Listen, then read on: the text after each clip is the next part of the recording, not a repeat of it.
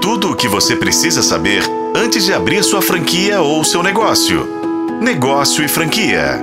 O início do ano é um período muito bom para grandes ideias. As big ideias estão espalhadas por diversos posts e então eu fiz uma compilação para seguirmos. Bora comigo? Movimento dos desaposentados. Acredita-se que a partir de 2024 começará um grande movimento de pessoas que estão aposentadas e voltarão a buscar o retorno ao mercado de trabalho, apostando na experiência e no conhecimento adquirido em sua jornada profissional. Inteligência artificial mais perto do dia a dia da gente.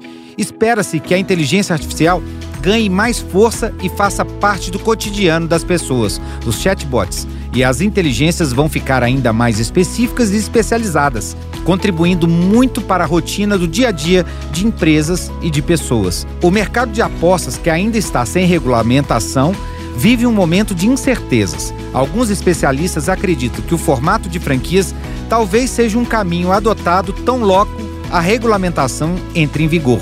Medo de ficar obsoleto. Conhecido como FOBO, esse foi o tema que conectou diversos protestos e paralisações pelo mundo.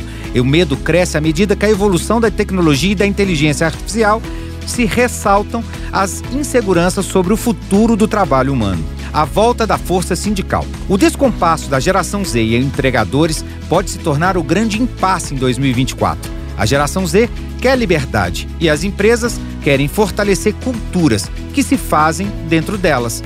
Este impasse, que já está forte nos Estados Unidos, pode ser ampliado pelo mundo.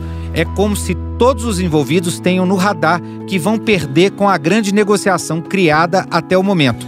A busca de sindicatos, na visão de alguns especialistas, é para evitar que se perca o compromisso saudável gerado até aqui. Os influencers vão sentar na cadeira da escola. Os influencers devem começar a ocupar os bancos das universidades. Neste ano, as universidades devem apostar na economia criativa como uma carreira. Cursos voltados para a economia dos criadores de conteúdo podem aparecer em diversas instituições de todos os tamanhos no currículo. Não apenas as aulas sobre negócios, mas também cursos sobre criatividade, estilo e vídeos para quem gosta de estar à frente das câmeras. A economia do sono vai acordar.